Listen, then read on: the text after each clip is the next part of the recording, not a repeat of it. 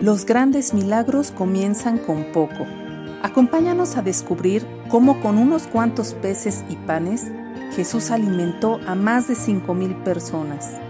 Además, a visualizar los problemas como lo hicieron Andrés y Felipe, en donde el primer discípulo del Maestro vio en un problema una posibilidad. Esperamos disfrutes de este tiempo de estudio. Comenzamos.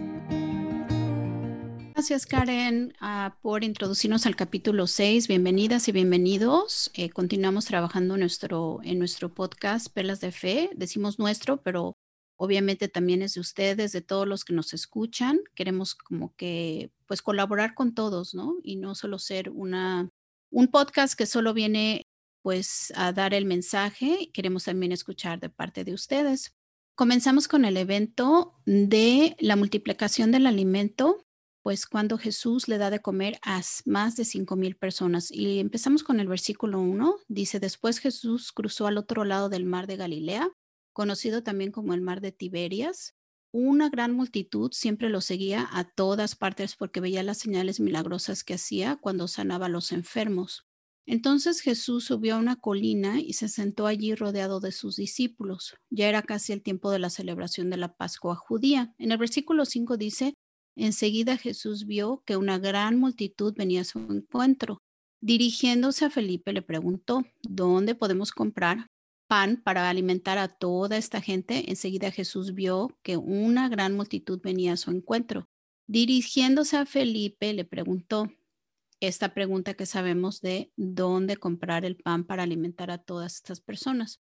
Dice Felipe en su respuesta en el versículo 7, aunque trabajáramos meses enteros, no tendríamos el dinero suficiente para alimentar a toda esta gente.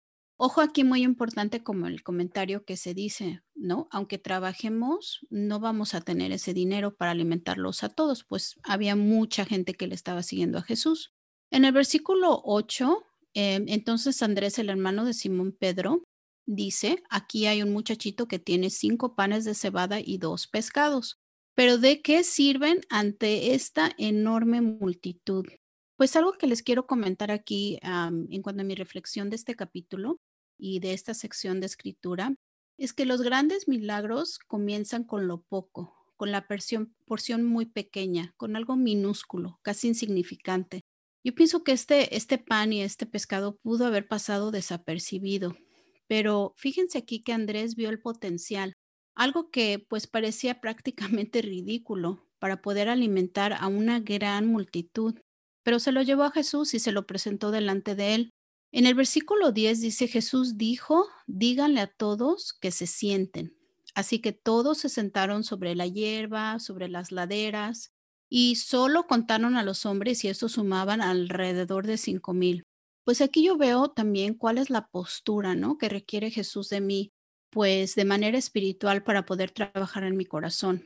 Pues dice, dice Jesús, díganles que se sienten, ¿no? Pues yo pienso que aquí en el, mensaje de estar sentados, pues para mí es como estar quietos, ¿no? No envuelve el ir y venir, el subir y bajar, ¿no? Envuelve la quietud, la contemplación. Dice que Dios es el que multiplicó y entregó el pan pues yo me tengo que sentar sobre la hierba, sobre esas laderas, ¿no? A través de la lectura de la Biblia y pues de la oración llego a esos lugares con Dios. En el versículo 11 dice, luego Jesús tomó los panes, dio gracias a Dios y lo, lo distribuyó entre la gente. Después hizo lo mismo con los pescados y todos comieron cuanto quisieron. Saben, aquí en esta porción veo como Jesús incrementa los cinco mil panes de cebada y los dos pescados es un potencial prácticamente imposible. Bueno, no hay reglas humanas, matemáticas, lógicas, ¿no? Que puedan aplicarse a este milagro. Pero una observación que tengo yo es que Jesús no creó comida nueva, no le dio a unos pan y pescado y a otros otro tipo de alimento, sino que todos comieron lo mismo, porque de lo poco que se le había entregado, Jesús lo multiplicó. Entonces aquí sí existió la regla matemática de la multiplicación. Saben, yo creo que aquí la lección pues puede ser diferente, ¿no? Jesús pudo haber traído el, plan el pan directamente del cielo como lo hizo en el Antiguo Testamento y haber entregado pues el maná con el que alimentó a su pueblo cuando cruzaron el desierto. Pero en este caso Jesús realiza el milagro otra vez con lo entregado. ¿Saben? Una cosa muy pequeña que quería compartir es el milagro mismo de mi vida. En mi caso, pues fue la timidez y el miedo y la ansiedad, donde yo vi un milagro grande de Dios. Saben, cuando más joven me paralizaba muchísimo y me dominaba mucho el miedo y la ansiedad. Pues eso me robaba, no sé, de oportunidades, de descubrir nuevas amistades, de satisfacción pues personal, incluso en mi niñez y adolescencia. A poco tiempo, a través del tiempo, cuando yo conocí a Jesús ya como una adulta, empecé a llenarme de fe. Curiosamente me, empecé a llenar menos de, menos de miedos y de ansiedad. Y más, cuanto más me apagaba, apegaba a Dios, pude ver cómo era un cambio radical. O sea, era un milagro espectacular. Incluso el estar hablando ahorita ante este micrófono es un milagro en sí, pues la timidez con la que yo vivía pues era muy paralizante y eso también era pues un resultado de la ansiedad con la que yo vivía. Este milagro pasa pasito a pasito. Esto comienza pues con una relación con Dios, comienza con tener un día sin ansiedad y sin miedo. Ese día se multiplicó y se volvió en dos días. Esos dos días sucedió que había una semana en la que no tenía esa ansiedad. Esa semana pues se volvió en un mes. Y ahora les puedo decir que es realmente un milagro que he tenido una paz en mi vida, que he vivido con una paz interior. Esa paz pues es humanamente imposible. Yo pienso aquí, como dice Felipe en el versículo 7, aunque trabajáramos meses enteros, no tenemos el dinero suficiente para alimentar a toda esta gente.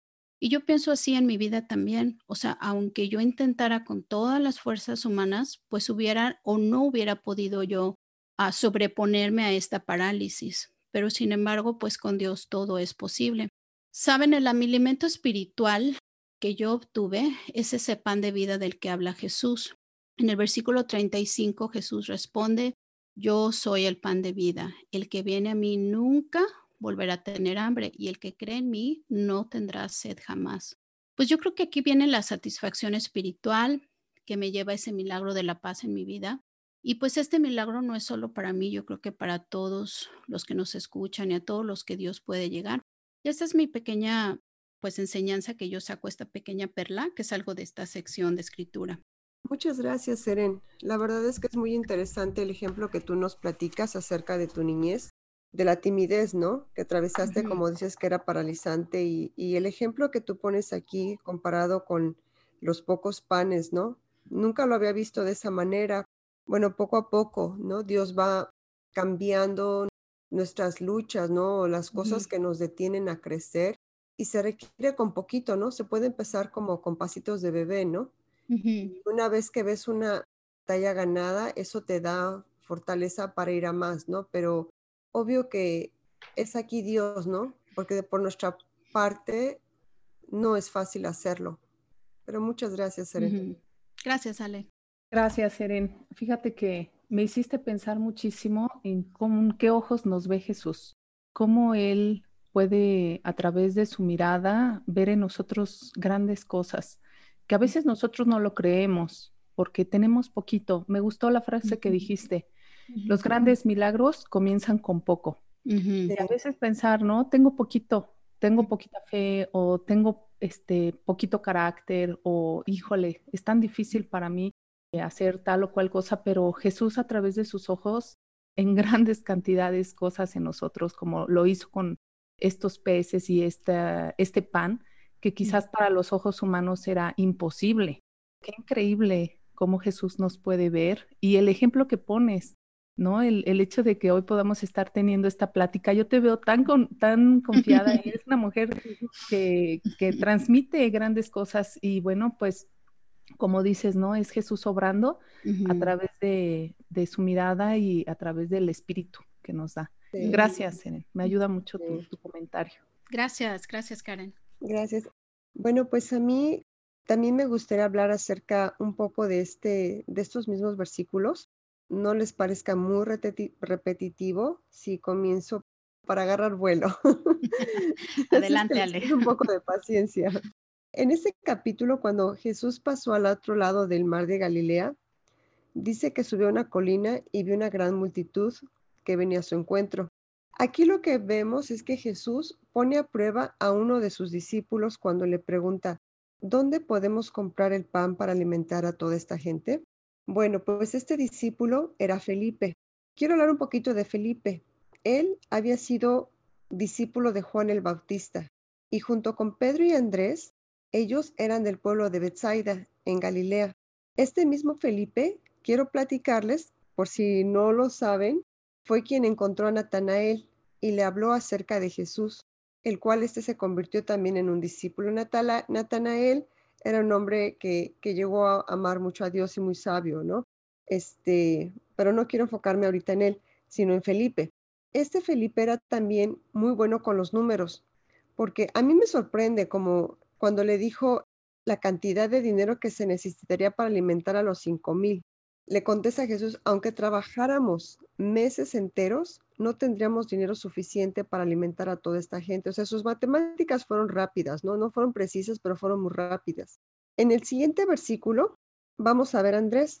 Cuando el Andrés es el hermano de Simón, le dijo a Jesús, aquí hay un muchachito que tiene cinco panes de cebada y dos pescados, pero ¿de qué sirven ante esta enorme multitud? Comparados estos dos discípulos, lo que yo aquí veo es que Felipe no tiene nada de fe. Sabiendo bien de números, llegó a la conclusión de que cero era la posibilidad de poder alimentar a tantas personas. Pero en el caso de Andrés, él vio una posibilidad en miles, porque le dijo, aquí hay un muchachito que tiene cinco panes de cebada y dos pescados. Felipe ve el problema en su totalidad y renuncia de inmediato, frustrado porque esto no es posible y a eso se le llamaría yo una actitud fatalista y derrotada. Pero la actitud de Andrés es un poquito más positiva, porque en efecto ve que es una enorme multitud, pero aún así dice, bueno, aquí hay algo con que comenzar. Eh, y mucho como lo que comentaba Ere, ¿no? O sea, con poquito se puede empezar. El versículo 6 dice que Jesús ya sabía lo que iba a hacer. Y esta parte me reta mucho porque yo viendo mi futuro con esta situación de pandemia y con las cosas que están pasando, negocios cerrando, gente perdiendo su trabajo, la situación actual en el mundo entero pues no pinta mejor, ¿no? Y esto parece muy desafiante y también deprimente, pero si yo me fijo en el panorama general, pues no puedo más que sentirme derrotada. En los dos ejemplos de Felipe y Andrés, siento que tengo que ser más como Andrés, un poquito, con un poquito más de positivismo. Esto me recuerda que alguna vez alguien me, preguntó, ¿cómo te comes un elefante? Y yo, un elefante no te lo puedes comer, ¿no? Y la respuesta fue, pues a cucharadas. Y esos cinco panes y dos pescados son un mejor comienzo que no tener nada. Yo pienso que una cuchara de poquito en poquito, tú puedes terminar una, una tarea grande, ¿no? Sin más preámbulo, Jesús les dice, díganles a todos que se sienten, Luego Jesús tomó los panes y dio gracias a Dios y los distribuyó, y los distribuyó entre la gente. Esta es la clave que, oró Jesús. Esa es la clave para el milagro. Y dice, de la Biblia todos comieron cuando quisieron y una vez que quedaron satisfechos, Jesús les dijo a los discípulos, ahora junten lo que sobró. Y bueno, Jesús ora a Dios y esta es la clave, ¿no? De los milagros. Eh, porque dice la Biblia que todos comieron, después de que él oró, todos comieron cuanto quisieron. Y una vez que quedaron satisfechos, les dijo a los, discípulos, ahora junten lo que sobró para que no se desperdicie nada. Pues esta escritura renueva mi fe porque lo que tengo que contar son bendiciones. Dios ya sabe cómo me va a alimentar, pero tampoco puedo desperdiciar los bienes que Él me da. Más adelante, al anochecer, se levantó un fuerte viento sobre ellos y el mar se agitó mucho. El versículo 9 dice, 19 perdón, dice que estaban aterrados cuando de pronto vieron a Jesús caminando sobre el agua en dirección a la barca. Pero él exclamó, no tengan miedo, yo estoy aquí. Y bueno, como hemos visto en capítulos anteriores, Jesús acababa de iniciar su ministerio. Sus discípulos ya habían visto ciertos milagros y también cómo él reconstruía vidas. Acaban de ver un milagro donde él convierte el agua en vino. Vieron cómo sanó a enfermos en el ejemplo del paralítico en el capítulo anterior. También fueron testigos de cómo Jesús dio a cometer a una multitud de más de cinco mil personas. Y hasta estos momentos se encuentran aterrados, porque el fuerte viento azotaba la barca en la que ellos iban.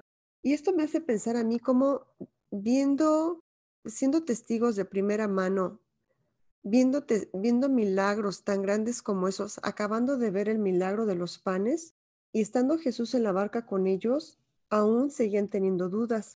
En el versículo 21 dice que recibieron a Jesús con entusiasmo y enseguida llegarán a su destino. Y esto me hace ver que en momentos de mucha, pero mucha angustia, Dios o Jesús viene caminando sobre el agua en dirección a mí para que yo lo reciba en mi barca y juntos lleguemos al destino que tiene preparado para mí.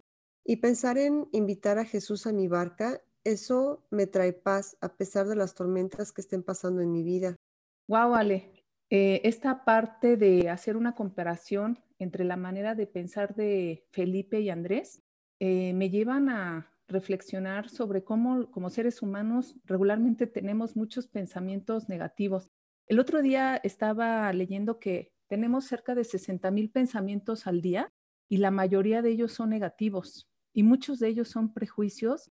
Comentas tú que ellos, aún siendo testigos ya de muchos milagros, todavía tenían dudas y no creían. Parece que es como parte de la naturaleza humana, el estar constantemente con dudas y el traer estos pensamientos negativos cuando se nos viene un problema, pensamos como que la, e, la tendencia es, no, no voy a poder o no va a ocurrir, no va a pasar. Y le empezamos a añadir ahí un montón de ideologías negativas. Pero bueno, pues aquí la forma en cómo Andrés vio una posibilidad en unos cuantos peces y panes, pues es la manera en que nosotros podemos ver también los problemas cuando tenemos enfrente de nosotros una situación a resolver, ver las posibilidades. Y me parece que pues entrenar nuestra mente a pensar positivo con Jesús. Jesús siempre nos dio esta opción, siempre fue la opción, ver lo positivo, ver las posibilidades, ver que sí se puede. Y pues en, eso me hiciste aterrizar, ¿sabes? Me, ayuda bastante lo que comentas. También, eh, de hecho, el, la parte que me, que me impacta, este, pues es de la barca, ¿no? Eh, dices aquí, Ale, invitar a Jesús a tu barca, ¿no? Para, para llevar a llegar al destino, ¿no? Y me hace recuerdo de la canción eh, que se canta que dice, eh, tú has venido a la orilla, ¿no? Es, una, es un mm. coro cristiano, ¿no? Y al final del coro dice, y junto a ti buscaré otro mar, ¿no? Entonces, aquí veo la referencia a la barca, ¿no? La barca es nuestra vida y a veces creemos que vamos pues con cierto rumbo, ¿no? Pero dices invitar a Jesús a que suba para poder llegar al destino y pues ese destino es el destino al que Jesús nos lleva, ¿no? Y me gusta mucho esa referencia porque dice, no tengan miedo, yo estoy aquí. No estamos solas en esa barca cuando invitamos a Jesús, como dices tú, Ale, a que se suba esa barca, que es nuestra vida. Así es.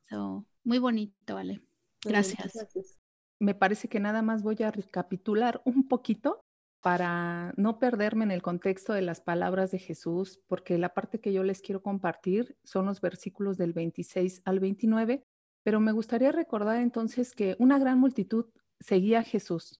Lo seguían porque veían señales milagrosas, porque él sanaba a los enfermos, él, porque aparte él eh, le dio de comer a más de cinco mil personas, contando solamente hombres. La gente también quería convertirlo en rey, pues obviamente veían en él muchas salidas, pero Jesús siempre se escabullía por las colinas. Cuando Jesús se da cuenta de estas conductas, les dice, ustedes quieren estar conmigo porque les di de comer. Y les dice, no se preocupen tanto por las cosas que se echan a perder, tal como la comida. Pongan su energía en buscar la vida eterna que puede darles el Hijo del Hombre. Jesús les explica, pongan su energía. Y pues poner la energía es poner nuestra vida, porque la energía es la que nos lleva a levantarnos, a pensar, a caminar, a accionar. Y después de que Él les da esta explicación, la gente les dice, nosotros también queremos realizar las obras de Dios. ¿Qué debemos hacer? Qué interesante, ¿verdad? O sea, la gente veía que Jesús sanaba, que dio de comer, fue un milagro impresionante y ellos querían ser como Jesús y le piden ser, hacer las obras de Dios. Jesús les da una respuesta muy interesante. La única obra que Dios quiere que hagan es que crean en quien Él ha enviado. O sea, Jesús no nos pide obras, no nos pide un trabajo increíble, impresionante. Y la gente no podía comprender. Ella, e, esta gente quería ver señales milagrosas porque más adelante vemos que le dicen a Jesús, oye, bueno, pues danos una señal, como lo hizo Moisés en el desierto, dio de comer. danos una señal. Y Jesús tiene una discusión muy larga sobre que Él es el pan, el pan que da vida. Después de esto, si leemos todo el capítulo, muchos de sus discípulos lo abandonan, expresando, esto es muy difícil de entender. La gente no podía comprender cómo es que Jesús no les daba señales, no les daba este, el secreto para hacer las obras de Dios y se fue. Me quiero concentrar específicamente en el versículo 29, en la respuesta de Jesús. La única obra que Dios quiere que hagan es que crean en quien Él ha enviado. Y las últimas palabras a mí me impactan. Creer. Fíjense que quiero compartirles que parece algo muy sencillo, muy fácil de hacer. Creer, tener fe. Dice en Hebreos 11 que tener fe es creer en lo que no puedes evidenciar. A mí me costó mucho trabajo poder comprender Hebreos 11, pero ahí hay muchas explicaciones de hombres que tuvieron fe. En mi caso, yo pues, tengo ya muchos años como cristiana y sí he tenido momentos, les comparto, porque de esto se trata este podcast, que podamos ser abiertas, abiertos, que podamos platicar de, de la realidad, ¿no? Que vivimos todos los días y yo les comparto que en mi, vida como cristiana, por un tiempo, tuve dudas de mi fe. Recuerdo que un grupo de amigos, maestros, me empezaron a invitar a tertulias literarias y empezamos a leer libros sobre la reencarnación. Esta literatura a mí me trajo un montón de dudas. Empecé a dudar sobre la existencia de Dios y quise creer en la reencarnación porque es muy tentador pensar que tuve otras vidas y que voy a tener otras vidas. Y se me hacía maravillosa la idea de, poder buscar en el pasado quién fui, este, si fui, eh, eh, eh, nací en otro país o este, a lo mejor fui una reina, ¿verdad? Como todos queremos creer. fui una princesa o claro, ¿verdad? A lo mejor fui una guerrera, no lo sé, pero a mí me parecía algo maravilloso. Y este, mis amigos aseguraban haber encontrado en su pasado sus personajes y sus vidas y decían sentir todo lo del pasado y resolver eh, problemas en el presente. Incluso me compartían cómo habían muerto. Entonces, todo esto fue tan tentador que mi fe se tambaleó. Y les hablo de que yo ya era cristiana y que compartía en la iglesia. Yo nunca le dije nada de esto a nadie. Mi esposo no lo conocía. Sabía que tenía tertulias, pero no conocía mi corazón porque me daba mucha vergüenza pero en mi cabeza todos los días rondaba la duda. Y cuando leí esta escritura, dice Jesús, lo único que Dios quiere es que crean en Él, en el que ha sido enviado, es decir, en Jesús. Parece tan fácil, pero saben, podemos llegar a encontrar en el camino de nuestra fe eh, mm. situaciones como estas que nos hacen tambalear y, y dudar y caer. Claro, 20 años en la fe también me han ayudado a fortalecerme, y, entendí que la única manera de salir de, ese, de esa racha difícil era volver a la lectura.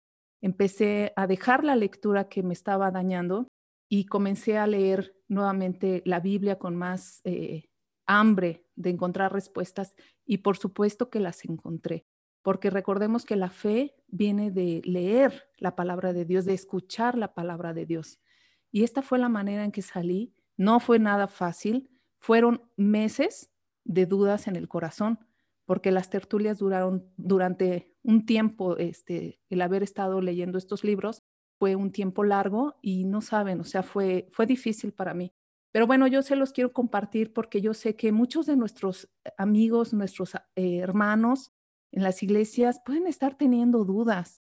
Incluso hay jóvenes eh, discípulos que tienen muchas dudas, cosas que para nosotros a lo mejor son cosas básicas, y ojo amigos, eso no quiere decir que no sea bueno investigar, para nada, al contrario, yo estoy muy a favor de la investigación científica, de la búsqueda de conocimientos, de poder ampliar y de poder encontrar, ¿no? Este, diferentes respuestas. Yo creo que por eso estoy aquí. Admiro y respeto muchísimo a la gente por sus creencias. Yo creo que esto no debe de generar nunca una división entre seres humanos. Jamás debe haber división por creencias, siempre debe haber respeto. Pero eh, lo que a mí me estaba pasando es que eh, la lectura de estos materiales me estaban alejando de la fe. Y esto es lo que yo quiero compartirles, el cómo yo me estaba alejando de la fe y no me estaba haciendo sentir bien, como la creación.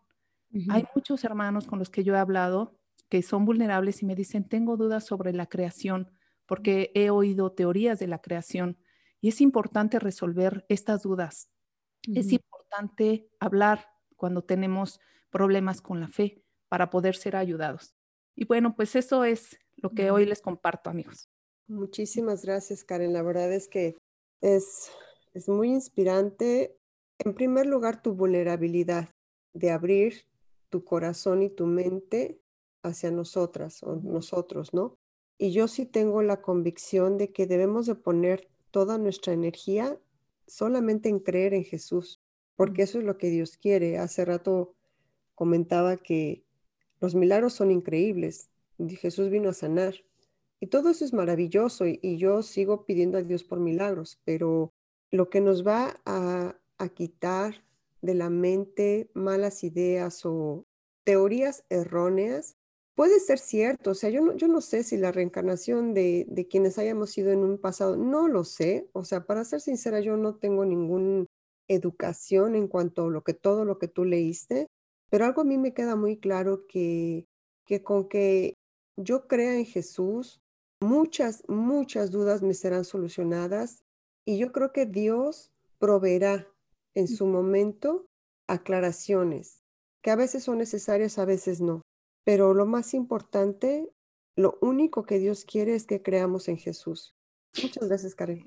Gracias, Karen. La verdad me encantó cómo compartiste y, me llega mucho a, pues, a despertar esta, pues, este tema de la duda, ¿no? Yo pienso, viendo el, capítulo que leímos, es que, que muchos de estos hombres que, que estaban con Jesús, pues sí, ya habían sido alimentados, ¿no? y sí requerían de un, de un espectáculo, de una forma de, pues de show, casi casi le pedían a Jesús, ¿no? Haz algo, ¿no? Haz algo, danos algo para poder creer. Y tienes razón, a veces flaqueamos en la duda. Este, y gracias por compartir y ser vulnerable en cuanto a, a, en cuanto a tu propio, pues tu propia lucha con la duda, pero también siento como que produce una convicción más fuerte, ¿no? Yo pienso que la duda también, a pesar de que pues nos tambalea nuestra fe, en que, en que nos, nos, no sé, nos, nos da eh, ese deseo de, pues de resolver la duda, en ese proceso de resolver la duda, tal vez ganamos, como dices tu convicción, ¿no? De decir, bueno, déjame, voy al, al texto original, voy a la Biblia para, este, para reforzar mi, mi conocimiento o mi creencia, ¿no? voy a dejar esto porque pues creo que no me está beneficiando, ¿no? O no estoy creciendo o, me está haciendo tambalear y, y, tal vez no me siento bien y voy a regresar a la Biblia, ¿no? Y eso te hace mucho más fuerte. Y la verdad esa parte me encanta, me encanta mucho. La escritura dice en Juan 20, 29, dice Jesús le dijo, porque me has visto, has creído. Dichosos los que no vieron y sin embargo creyeron. Y yo creo que aquí entramos nosotros, ¿no? Que sin ver creemos. Y como dices, la simpleza del mensaje, la única obra que Dios quiere que hagan es que crean. Sí, así es. Es simple, es solo cree, aunque no veas, cree. Y ese, ese paso de fe, ¿no? Esa decisión, Karen, de decir, déjame, voy al, texto original, voy a la Biblia. ¿Qué dice la Biblia? Déjame, voy a creer, ¿no? Y quitarnos de, del ruido, ¿no? Y quitarnos de las distracciones o de cosas que no nos beneficien en nuestro crecimiento espiritual, que todas hemos pasado, ¿no? Sí. Pero me ayuda, me ayuda muchísimo. Fíjate que me hiciste pensar en Santiago 1.2, Eren, donde dice, amados hermanos, cuando tengan que enfrentar cualquier tipo de problemas, considérenlo como un tiempo para alegrar, alegrarse mucho, porque ustedes saben que siempre que se pone a prueba la fe, la constancia tiene una oportunidad para desarrollarse. Pues me parece que es algo que me pasó en ese tiempo, el haber puesto a prueba la fe. Y claro, aquí habla de los, de los problemas eh, que enfrentamos todos los días. Ese fue un problema para mí muy difícil, pero también fue una oportunidad para desarrollar mi fe. Y me parece que es la, la forma en la que hay que salir de los problemas, o sea, qué aprendemos de ellos, eh, qué, qué, decisiones tomamos buenas y malas para no volverlas a tomar o para volverlas a tomar y salir adelante. Son oportunidades oportunidades de aprendizaje, ¿no? Definitivamente. Y llegarlo al descubierto, ¿no? Decir, tengo dudas, tengo dudas, pero estudia, ¿no? Eh, búscalo más en la Biblia o ten tu tiempo de, de, luchar con la duda. La lucha con la duda yo creo que es válida en la fe.